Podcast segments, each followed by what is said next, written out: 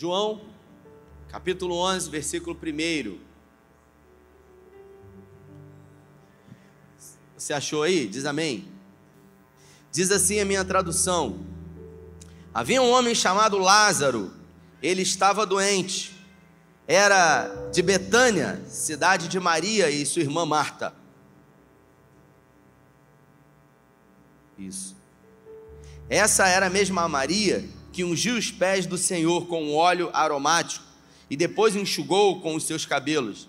Lázaro, que estava doente, era irmão dela.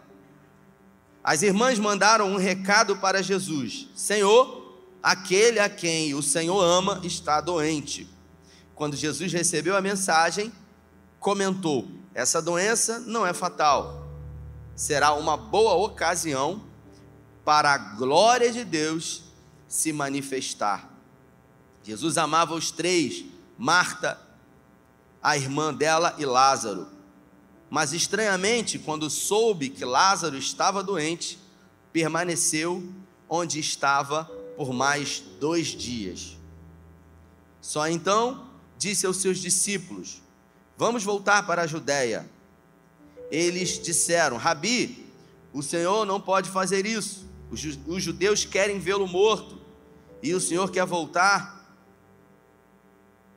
Jesus respondeu: Não são doze as horas do dia, qualquer um que ande na luz do dia não tropeça, porque há muita luz.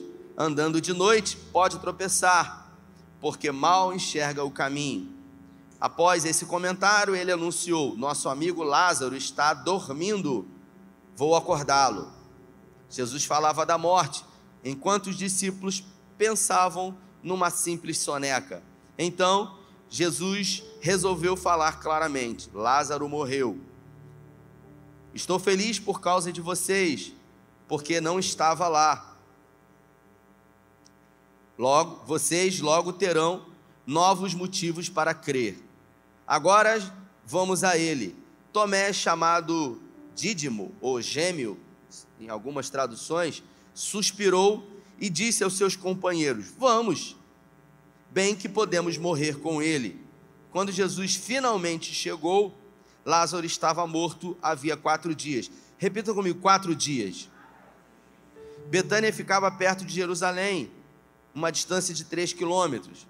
E muitos dos judeus davam apoio a Marta e a Maria, compadecidos delas por causa do irmão. Marta soube que Jesus estava chegando e saiu ao seu encontro. Maria ficou em casa. Marta então disse: Se o Senhor estivesse aqui, meu irmão não teria morrido. Mesmo agora, sei que tudo o que pedi a Deus será concedido. Jesus consolou-a: Seu irmão vai ressuscitar. Marta respondeu: Sei que vai, na, na ressurreição do fim dos tempos. Você não precisa esperar pelo fim. Eu, aqui e agora, sou a ressurreição e a vida. Quem crê em mim, ainda que morra, viverá. Qualquer um que vive crendo em mim não irá morrer em definitivo. Acredite nisso. Sim, sempre acreditei, Senhor, que és o Messias e o Filho de Deus e que veio ao mundo. Depois de ter dito isso, ela foi até onde estava a sua irmã Maria e sussurrou em seu ouvido: O Mestre está aqui perguntando por você. Assim que ouviu, ela saiu deu um salto e correu até ele. Jesus ainda estava entrando na cidade e continuava no lugar em que Marta havia encontrado. Quando os judeus, amigos dela, viram que ela estava passando correndo, foram atrás dela, pensando que ela ia ao túmulo para chorar. Mas Maria foi até Jesus. Estava e caiu aos seus pés, dizendo: Se o Senhor estivesse aqui, o meu irmão não teria morrido. Quando Jesus a viu chorando e os judeus chorando que estavam com ela, sentiu grande indignação e perguntou: Onde o puseram? Jesus, vem e vê, disseram. Naquele momento, Jesus chorou. Feche os seus olhos se você pode. Pai, essa é a tua palavra e nessa noite em graça, pedimos que o Senhor fale conosco, que o Senhor tenha liberdade nas nossas mentes e no nosso coração que essa palavra, que é poderosa, porque é tua, possa mudar a nossa concepção, a nossa cosmovisão, se está errada diante do Senhor, diante das frustrações que temos, dos atrasos que calculamos às vezes que o Senhor teve diante de situações que aconteceram na nossa vida. Oramos em nome de Jesus, amém. É um texto muito conhecido, mas eu gostaria nessa noite de falar um pouco sobre decepções da vida, como disse. E nós estamos diante de uma grande decepção aqui. Jesus estava numa região chamada Pérea, do outro lado do Rio Jordão. E lá ele estava em missão. Para você entender, essa região, ela ficava a um dia de, de distância de onde Marta, Maria e Lázaro estavam. Jesus, ele é, estava ali é, na Galiléia e ele foi hostilizado e resolveu sair dali. Já estava o ministério bastante avançado, então ele não conseguia ficar muito tempo num lugar, Davi, porque ele realizava milagres, os religiosos vinham, então ele tinha que estar mudando sempre de lugar para não ser hostilizado. Ele havia quase sido apedrejado com os seus discípulos na Galiléia e agora ele vai para Pérea. E lá ele fica. E de repente o amigo dele, Lázaro, ele adoece. Essa família Lázaro, Maria e Marta, eles moravam em Betânia. Essa aldeia, ela fica a três quilômetros de Jerusalém. E todas as vezes que Jesus ia a Jerusalém, Jesus pousava na casa de Marta, Maria e Lázaro. Ele tinha por hábito de estar lá, era muito bem recebido, Fábio, por essa família e eles eram amigos de Jesus. O texto diz que Marta ela era aquela pessoa que gostava de servir, a anfitriã. Então, todas as vezes que Jesus chegava com convidados, ela logo se levantava e ela queria servir. Ela fazia uns bolinhos de peixe na hora do almoço, ela fritava lá umas tilápias, fazia talvez uma muqueca, Bruno, que Bruno disse que sabe fazer muqueca, né?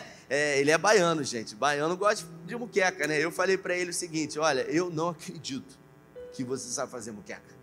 Ele falou: Que isso, pastor? Eu falei: Então faz para eu ver. Eu vou fazer. E aí eu vou dizer isso. Então, Marta provavelmente fazia muqueca lá, né? Não fazia com dendê, mas fazia uma muqueca. De tarde fazia aquele bolinho de chuva. E ela fazia de tudo para agradar Jesus. Maria era aquela que havia quebrado um guento de perfume derramado ah, na cabeça de Jesus, cumprindo uma profecia. Ela era alguém extravagante, alguém que amava de todo o coração. Então, quando Jesus estava na casa de Marta, Maria e Lázaro, Maria era aquela que ficava aos pés de Jesus, se alimentando, recebendo. Marta ficava fazendo a comida e preparando as coisas e ainda se incomodava, porque Maria, ao invés de servir, estava lá ouvindo Jesus e dedicando tempo com Jesus. Às vezes a gente percebe que tem muita gente envolvida é, com a obra de Deus e esquece de estar envolvido com o Deus da obra. Tem gente que fala assim para mim: não, não, eu só consigo estar tá bem na igreja se eu estiver fazendo alguma coisa. Isso quer dizer que você está envolvido com a obra de Deus. Você não está envolvido com o Deus da obra. E existem duas coisas diferentes. Antes de você fazer qualquer coisa, Jesus chamou você para ser, para ser filho para estar com Ele. Antes de fazer qualquer coisa, a gente tem que ser.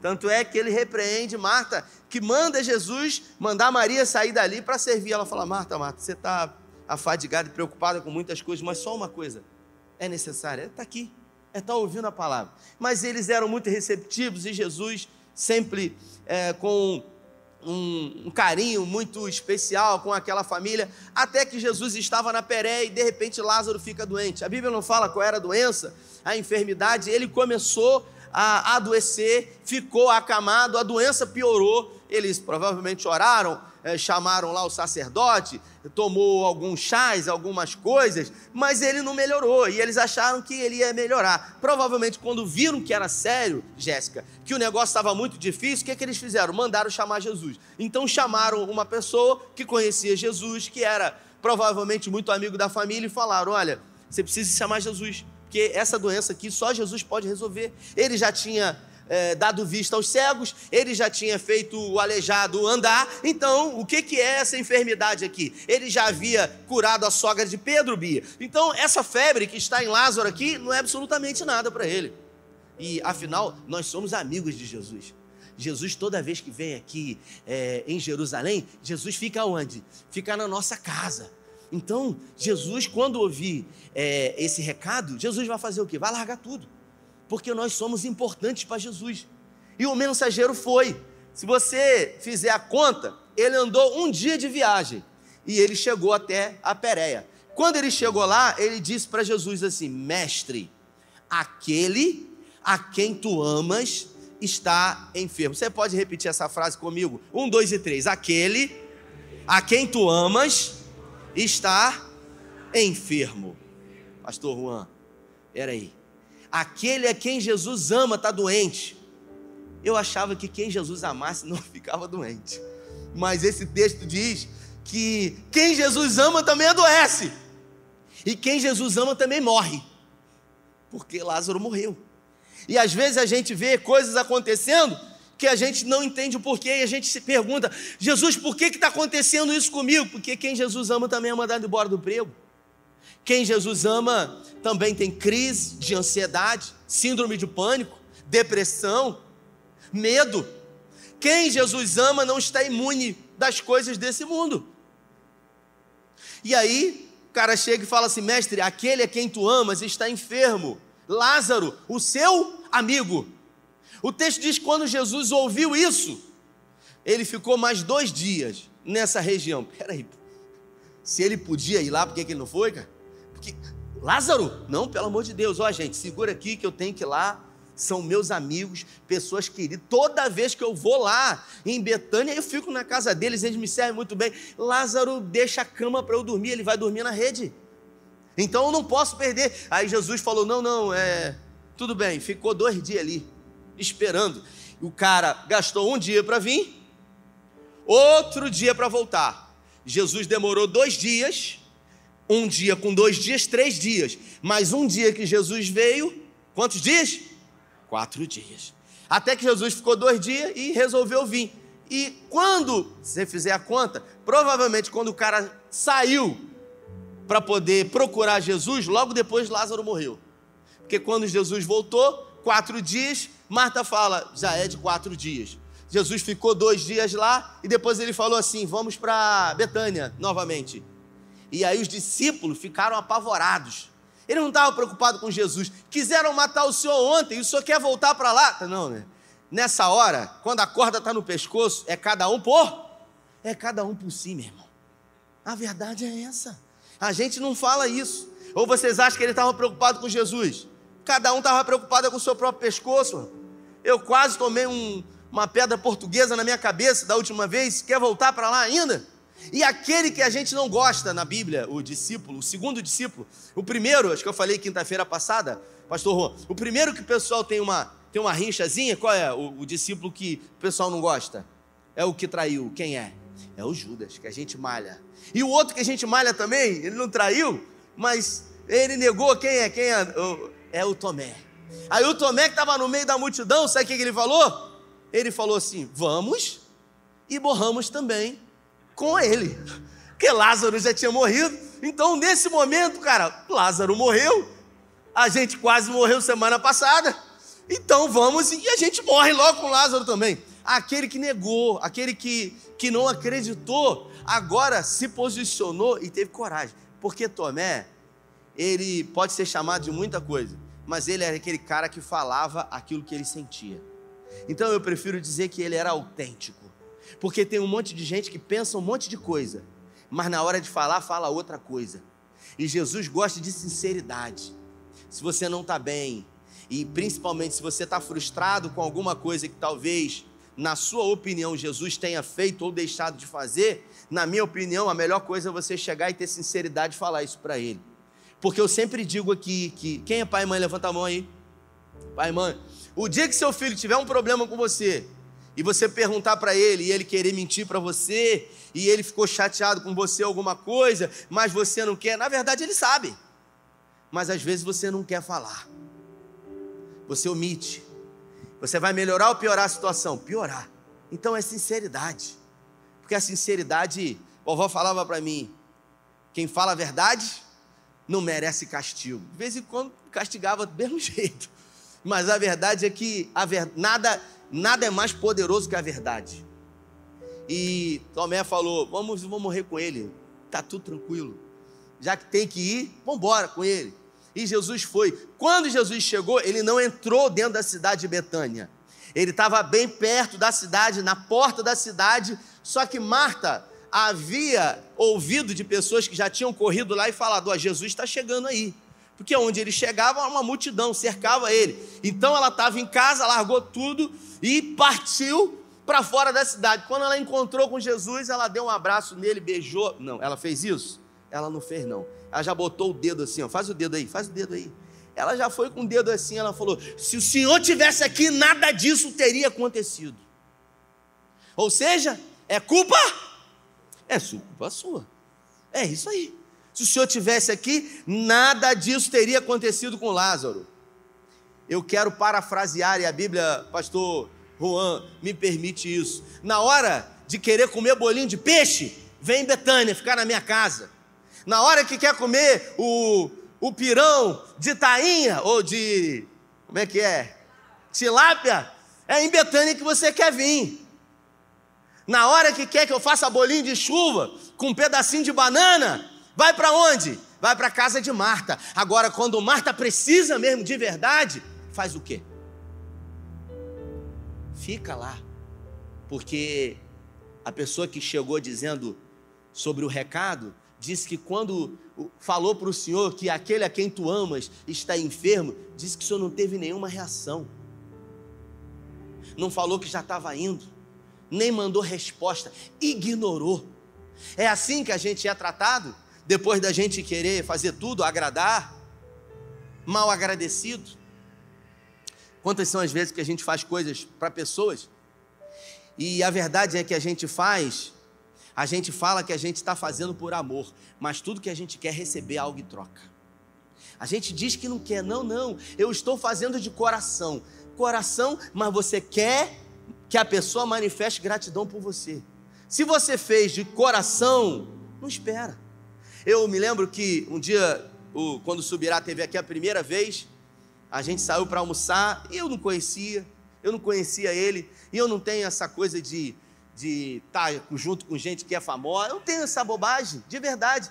Eu não conhecia ele, peguei ele no aeroporto aqui em Cabo Frio, aí ele falou: "Não, vou pagar um peixe para você". Aí eu falei: "Pô, não, eu não conheço o cara".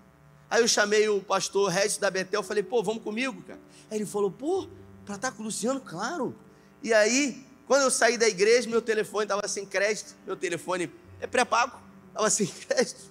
Não tinha como eu ligar para ele, não tinha sinal, não tinha nada. Eu falei, rapaz, se Regis me ligar, a gente vai almoçar junto, senão eu vou ter que almoçar com ele. Aí peguei ele no aeroporto, aí falei, vamos comer um peixe então. Ele falou, eu gosto de pimenta, beleza. Sentamos num lugar, e aí eu fui falei, fiz uma pergunta para ele. Logo comecei assim na mesa, falei, Luciano, eu queria te fazer uma pergunta. Ele pode fazer.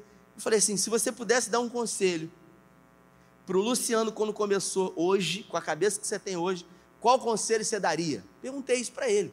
Porque eu falei, cara, esse conselho pode ser muito importante para mim, porque eu estou no início, ele está muito à frente, e aí eu disse para ele, ele falou, rapaz, nunca ninguém me perguntou isso, mas eu e começou a contar uma história. Aí contou outra história, contou outra história. O cara falou durante três horas, três horas, três horas sem parar. Eu falei, e, e eu me alimentando daquelas histórias, de repente uma família veio, uma família veio, reconheceu ele, pastor Luciano Subirá. Aí ele falou, não, todo mundo me confunde com ele, não sou não. Aí eu, oh, desculpa, não, estou brincando. Quando eu olhei, eu falei, rapaz, que cara bagunceiro, rapaz. E aí ele falou assim: de tudo que eu falei aqui, eu vou dizer uma coisa que você deveria guardar na sua vida, Rafa. E eu falei: pois não. Ele disse: controle as suas expectativas. Ele disse: controle as suas expectativas, tanto positivas quanto negativas. Se você fizer isso, você vai evitar muitos problemas no seu ministério. Porque às vezes a gente coloca muitas expectativas em pessoas, esperando receber coisas dessas pessoas que fizemos por elas. E se a gente controlar as nossas expectativas, não seremos frustrados. Porque a gente acha que recebeu ingratidão. Ingratidão a gente recebeu porque a gente esperou receber algo diferente. E isso acontece dentro da igreja a todo momento com o líder. Ontem eu atendi uma pessoa que chegou aqui, não está mais nessa igreja, está numa outra igreja. Aí pediu para eu atender. Eu falei, pô, não tá, eu não atendo. Eu já não estou atendendo daqui, os líderes estão atendendo. E aí eu falei, o querido, tudo bem, é, tá numa outra igreja e tal. Eu não estava querendo atender, porque é uma questão antiética. Não, não, é uma, é uma questão pessoal. Eu queria conversar contigo. Beleza?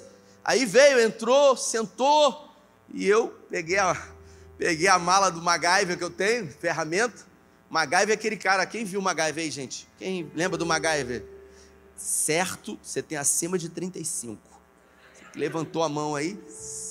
Se não tiver, quase 40. Acho que é 40, né? Você nasceu de 80, 80, 81, 82. Porque o MacGyver com um chiclete, um clips e um elástico, ele faz uma bomba. Meu Deus do céu. E eu tenho uma maleta do MacGyver toda vez que vem alguém assim com uma bomba, porque as pessoas acham que eu tenho o poder de desarmar a bomba. E aí eu peguei, sentei, e ele falou assim: Eu vim aqui, e não foi fácil vir, não. Mas eu vim porque eu preciso vir, que eu tenho que pedir perdão a você. E eu falei: Já está perdoado. Porque eu não quero nem ouvir a história, irmão. A verdade é essa, para eu não me escandalizar. Meu Deus, fez isso, falou isso de mim para fulano, ciclano. E ele falou: Não, eu quero falar tudo. Não precisa. Ele falou: Não, eu preciso falar. E ele começou a falar, irmão. E aí eu faço uma força para não levantar a sobrancelha, cara de paisagem, aquela coisa. Senhor vai falando, eu falei: Amém, meu irmão, está perdoado. Não tem nada no meu coração. Aí no final eu falei: Eu que quero pedir perdão a você. Porque talvez você tenha colocado expectativas demais em coisas que você achou que eu deveria fazer ou deveria falar, ou deveria agir, e eu não tenho controle sobre as expectativas que você colocou. E eu disse para ele o seguinte: eu me lembro da última vez que a gente conversou, eu falei isso para ele, e eu me vi tentado a dizer algumas coisas para você, mas sabe por que, que eu não disse? Porque a verdade é que você não estava preparado para ouvir. E existem momentos que a gente, mesmo diante da verdade, ouvindo a verdade, a gente não está preparado para ouvir. E quando a gente ouve a verdade sem a gente estar preparado para ouvir, a gente ignora até a verdade, porque a gente não quer acreditar. E eu falei, meu irmão, me perdoe também, eu não tinha, nunca tive atenção. Agora, uma coisa você pode ter certeza, cara, não tem nada, nada no meu coração, não tem nada, porque eu sempre passo, parto do pressuposto de colocar o mínimo de expectativas possíveis no outro, porque eu não tenho controle sobre o outro. Eu tenho controle sobre quem? Sobre mim. Eu sou o Freud, eu acho que foi o Freud que falou isso. Eu sou dono daquilo que eu calo. E eu sou escravo daquilo que eu falo. Foi o Freud que falou isso, Sigmund Freud. Então, aqui a gente vê ela, Marta, pagando para Jesus. Se o senhor tivesse aqui, nada disso teria acontecido. Ingrato. Na hora que é para comer e dormir lá em casa, quer vir. Agora, na hora que a gente está precisando, como é que faz? Se o senhor tivesse aqui, aí ela vai dar uma parada e fala assim, Juan, eu sei, né, que tudo podes, e se o senhor quiser pedir ao Pai, ele pode fazer todas as coisas. E aí Jesus fala, ah, Lázaro vai ressuscitar. E aí ela fala, eu sei que ele vai ressuscitar na ressurreição dos mortos, aquela conversa meio que de doido, sabe? Porque ela estava querendo que ele falasse, vou ressuscitar ele agora. Mas a verdade é que nem mesmo ela cria. E depois você consegue compreender isso. E aí ele termina a conversa com ela, ela entra na aldeia, chega no ouvido de Maria que estava chorando e fala assim: ó, Jesus está aí e ele perguntou por você. O texto não fala isso. Maria larga tudo, vai em direção a Jesus e o pessoal que estava com ela ali achou que ela fosse no túmulo de Lázaro chorar. E aí o pessoal, vamos lá com ela. E aí saiu aquela turma toda, as carpideiras, porque a cultura judaica funciona da seguinte maneira: quando o cara morre, eles enterram no mesmo dia.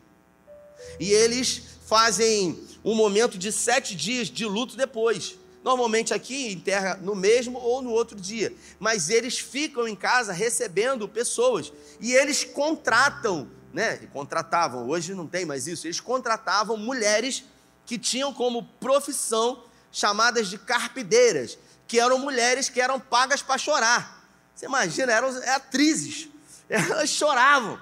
Então elas iam nos cortejos e ficavam chorando, ah, ah, chorando, para poder ter aquele clima mesmo de velório e de choro. Eu não sei se você já teve a oportunidade de ir no, num velório e muitas pessoas sofrendo e chorando. E aí, de repente, você está olhando para um monte de gente que está sofrendo e está chorando. O que, que acontece? Quem aqui já chorou quando viu pessoas chorando? Você teve compaixão. E compaixão é sofrer com. É quando você sofre com o outro. É quando você se compadece com o outro. Maria vem em direção a Jesus e ela fala a mesma coisa que Marta falou. O texto se refere à mesma expressão, Juan dizendo: se o Senhor estivesse aqui, nada disso teria acontecido. O que que eu deduzo com isso? Quatro dias que o cara morreu, elas moravam na mesma casa, ficaram quatro dias falando de quem? Porque quando confrontaram ele, falaram a mesma coisa para ele. Ficaram quatro dias metendo pau em quem? Brincadeira e ainda diz que amava a gente. E ainda diz que gostava da gente. Quantas vezes você lembra que eu vim aqui, deixei de fazer não sei o quê, deixei de entregar docinho lá para poder agradar ele, fiquei aqui e agora ele fez isso. Não é mole não. Isso é para a gente aprender. Isso é para a gente aprender. E aí, aquela fofoca comendo solta, ela chega, se o senhor tivesse aqui, nada disso teria acontecido. Falta de consideração do senhor da sua parte. E aí, Jesus, quando olha para ela chorando, desesperada, prostrada aos pés de Jesus, Jesus ele olha em volta e vê aquelas carpideiras, aquela turma chorando, e o texto diz que Jesus ele se move de compaixão e ele começa a chorar. Frustração, irmãos. Expectativas lançadas no outro que roubaram o nosso coração. Quanta gente foi roubado por líder espiritual e igreja que passou Quanta gente colocou expectativas em pessoas e as expectativas não foram correspondidas e isso feriu. Às vezes você entregou aquilo que você tem de mais precioso, que é o seu coração, para alguém. Você confiou nesse alguém, esse alguém traiu você. E para você confiar novamente em outro alguém é muito difícil. Eu me lembro de um homem que me procurou alguns anos atrás e ele disse para mim o seguinte: Pastor, é, a minha esposa me traiu e foi terrível, eu não imaginava, eu não casei para me separar, mas eu, eu decido é, que o casamento não tem mais jeito. Eu falei, meu irmão, é, a escolha é sua. Eu não estou aqui para dizer o que as pessoas têm que fazer. A Bíblia é que é um livro de conselhos. A Bíblia fala que Deus abomina o divórcio. O fato é que as pessoas se separam. Eu quero dizer para você, Existe vida depois da traição num casamento. Existem testemunhos que provam isso, que pessoas conseguiram ter a maturidade de perdoar. Agora, tem que querer mesmo. Não sou eu que vou dizer para você o que você tem que fazer, porque no lugar que eu tô é fácil dizer para você perdoa. A não ser que já tenha acontecido isso na minha vida e eu diga para você: não, a minha esposa me traiu e eu perdoei. É diferente. E ele resolveu se separar dela. Só que o trauma foi tão grande na vida dele, Daniel, que ele nunca mais conseguiu confiar em ninguém. E ele começava os relacionamentos com pessoas, namorava, e depois de um tempo ele terminava. Ele entrava num relacionamento, começava, quando o negócio começava a ficar sério, ele terminava. E por muitas vezes isso aconteceu. Até que um dia ele entrou aqui na minha sala desesperado. Desesperado, porque ele estava com uma menina e ele tinha se envolvido com ela, ao ponto de entregar novamente o coração para ela. Eles não tinham pecado, mas ele percebeu que o coração já não estava mais na mão dele, porque todas as relações, quando ele via que estava começando a gostar da pessoa, ele freava, terminava a relação. Por quê? Por causa daquilo que havia acontecido lá atrás, marcou a vida dele. Ele nunca mais entregou a vida dele para ninguém. E agora, diante dessa última relação, ele viu que tinha perdido o controle e ele ficou desesperado. E ele falou: Não sei onde que eu estava com a cabeça quando eu permiti que isso acontecesse. Pastor, e se ela fizer o que Fulano fez? E se acontecer? Eu falei, meu irmão, ninguém, ninguém garante que ela não vai fazer isso. Aí quando eu falo isso, a pessoa, pô, você também não está ajudando. Você quer que eu diga aquilo que você quer ouvir. Né? Hoje eu já pergunto: o que você quer que eu fale? Você quer que eu conte história aqui? Ou você quer que eu fale a verdade para você? Tem gente que fala assim: vamos mudar de assunto, porque às vezes a verdade dói. E eu falei assim: ninguém garante, cara.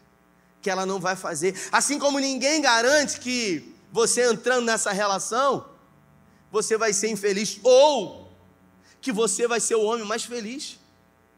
Porque essa mulher vai decidir amar você como ninguém nunca amou. Agora, amar envolve correr riscos. E eu disse para ele: e sempre vai valer a pena correr riscos no que diz respeito ao amor. Jesus perguntou para Maria onde o puseram. E eles foram até o lugar, uma cripta, uma gruta cavada na rocha. E quando chegou naquele lugar, Jesus uh, mandou que removessem a pedra. E o texto diz que Marta, nesse momento, entra na frente de Jesus e fala: Mestre, já cheira mal, já está aqui há quatro dias. Espera aí, pô. Alguém que foi lá e falou que tudo pode, se o senhor pedir ao Pai, se o senhor tivesse aqui, não teria acontecido. E agora Jesus manda abrir e fala que eu sou ressurreição à vida, aquele que crê em mim, ainda que esteja morto, viverá. Cegos já tinham visto, paralíticos já tinham andado. E de repente Jesus manda tirar a pedra, Marta entra na frente agora e ela resolve atrapalhar Jesus. Porque tem gente que é assim. Tem gente que às vezes quer atrapalhar Jesus. Teve um irmão um dia desse que veio e falou assim: Pastor, tem uma bênção para acontecer na minha vida. Sabe, Deus abriu uma porta, a coisa está se concretizando, pastor. E eu quero dar esse testemunho. É algo grande, pastor. Aí eu falei: Eu tenho um conselho para te dar, meu irmão. Aí ele falou: É, pastor? Será que não é de Deus? Não. Eu falei: Não sei, irmão. As pessoas acham que eu tenho o zap de Deus, que ele fala comigo o tempo todo. Eu acho que algumas pessoas têm, porque fala, Deus falou comigo, Deus falou comigo, Deus. Eu pô, tem um zap, está falando toda hora. E aí, papai, como é que você está, aba? E tal. Eu falei para ele, não, meu irmão, eu vou dar um conselho segundo aquilo que eu conheço você. Aí ele, qual o conselho? Não atrapalhe Jesus. Porque se você não atrapalhar esse negócio, cara, já vai ser de um ganho absurdo. Porque quantas são as vezes que é você que atrapalha? Jesus quer fazer, mas você atrapalha. E Marta entrou na frente e falou: Não, já cheira mal, pelo amor de Deus, ninguém vai aguentar um cheiro terrível. É cheiro de morto. E Jesus quer saber. Jesus quer ressuscitar aquilo que está morto na minha vida e na sua vida. Só que às vezes a gente quer avisar para ele que fizeram foi muito difícil, foi terrível, o senhor não sabe, a traição, o abandono, as questões, o trauma. Não, Jesus, ele não quer saber quanto tempo foi. Se tem quatro dias, se tem quatro semanas, se tem quatro anos, se tem 40 anos que fizeram o que fizeram com você. Se você realmente chegar diante dele com sinceridade e falar para ele: Eu não sei aonde o senhor estava quando fizeram isso comigo. Um dia eu terminei de pregar aqui, Juan, uns anos atrás. Uma moça foi ali com o esposo dela, ali naquele canto ali, tava, me chamou, eu vi que ela estava chorando muito. Aí eu falei: Não vou descer. E aí eu desci e ela começou a chorar, e ela muito tocada com a mensagem, ela foi e falou assim: "Eu eu fui molestada, abusada sexualmente pelo meu padrasto durante anos. E você falou hoje sobre esse Jesus aí. E eu queria perguntar para você aonde que Jesus estava enquanto meu padrasto estava me abusando. E ela chorando, e o marido dela atrás ali. E eu falei, cara, o casamento dessa mulher deve ser um inferno, porque inferno é lugar que Deus não está. A gente configura inferno uma coisa terrível. Não, inferno é um lugar que Deus não está, só isso. Porque Deus, Deus é poderoso, Ele pode tudo. Se Ele chegar para os anjos hoje e falar o seguinte: olha, nós vamos mudar. Miguel vai falar assim: Altíssimo, nós vamos para onde? E ele falar o seguinte: nós vamos para o inferno, vamos morar lá. Sabe o que vai acontecer com o inferno? Vai virar céu. Porque Deus, quando habita num lugar, vira céu. E o inferno? O inferno vai ser em outro lugar. Por isso que tem casamento que é inferno. Deus não está lá. Por isso tem empresa que é um inferno, que Deus não está lá. Por isso que tem vida que é um inferno, que Deus não está lá. Agora você imagina esse casal, toda vez que o cara quer ter alguma coisa com ela, não consegue, porque ela lembra de quê? Do algoz, e ela chorava. E eu falava para ela, minha irmã, eu não tenho essa resposta. Só que eu quero perguntar para você, aonde que a gente estava, aonde que Deus estava quando o filho dele estava na cruz. morrendo no nosso lugar. Então eu quero que você entenda que Deus ele continua no mesmo lugar. Deus ele tem o um controle sobre todas as coisas. E nós temos o controle sobre algumas coisas, e para aquilo que nós temos o controle, nós podemos decidir. Eu disse para ela: aquilo que foi feito com você foi feito, não está sendo feito. Foi terrível o que o seu padrasto fez com você. Foi terrível. Tem quantos anos isso? Tem mais de 20 anos, pastor. Pois é. Pior do que o que ele fez, eu tenho certeza que é o que você está fazendo com você, ainda todos os dias.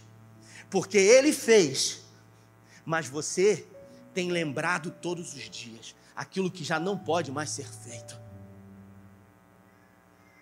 Então a gente acaba percebendo que Jesus sempre esteve disposto em ressuscitar áreas que foram mortas e também lançar no esquecimento aquilo que ficou para trás. Basta saber se nós verdadeiramente queremos ser sinceros diante dele. Eu queria que você se colocasse de pé. Gostaria muito de orar com você, se essa palavra falou com você, se foi o Espírito Santo, se foi ele, aquele que convence eu queria nessa noite fazer três convites. Três convites. O primeiro convite são para aquelas pessoas que precisam se perdoar. Porque às vezes a gente precisa perdoar outras pessoas, mas às vezes a gente precisa se perdoar por coisas que a gente fez há muito tempo atrás e a gente fica se martirizando, a gente fica lembrando aquilo que Jesus, inclusive, esqueceu. A gente não se perdoa e com isso a gente vive com um sentimento de culpa. E culpa é o excesso de passado no presente. É quando tem muito do passado no meu presente. Então eu estou no lugar, mas eu vivo em outro. Eu vivo no passado.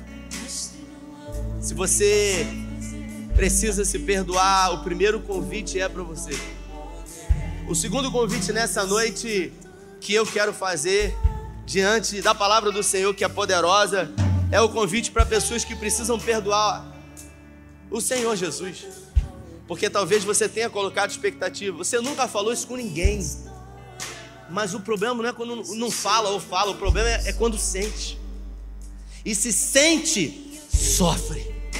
Então, se existe alguma coisa que ficou, sabe, algum pensamento, por que, que ele não fez, por que, que não aconteceu desse jeito, se ele é poderoso, se a Bíblia fala, se você precisa perdoar, abrir mão, é com você que eu estou falando.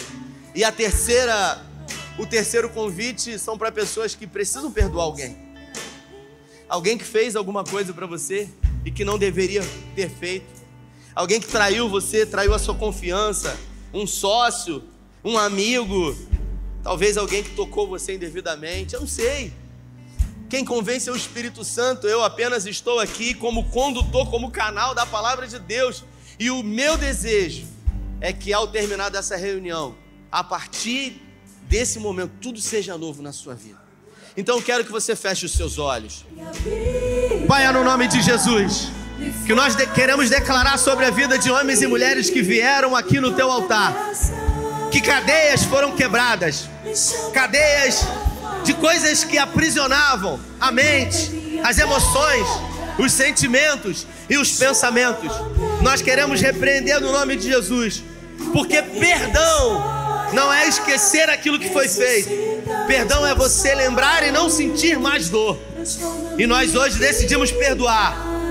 Hoje nós decidimos perder, perder no aumentativo, perder muito, perder a razão, abrir mão da vingança, em nome de Jesus eu declaro que homens e mulheres sejam livres agora pelo poder do nome de Jesus.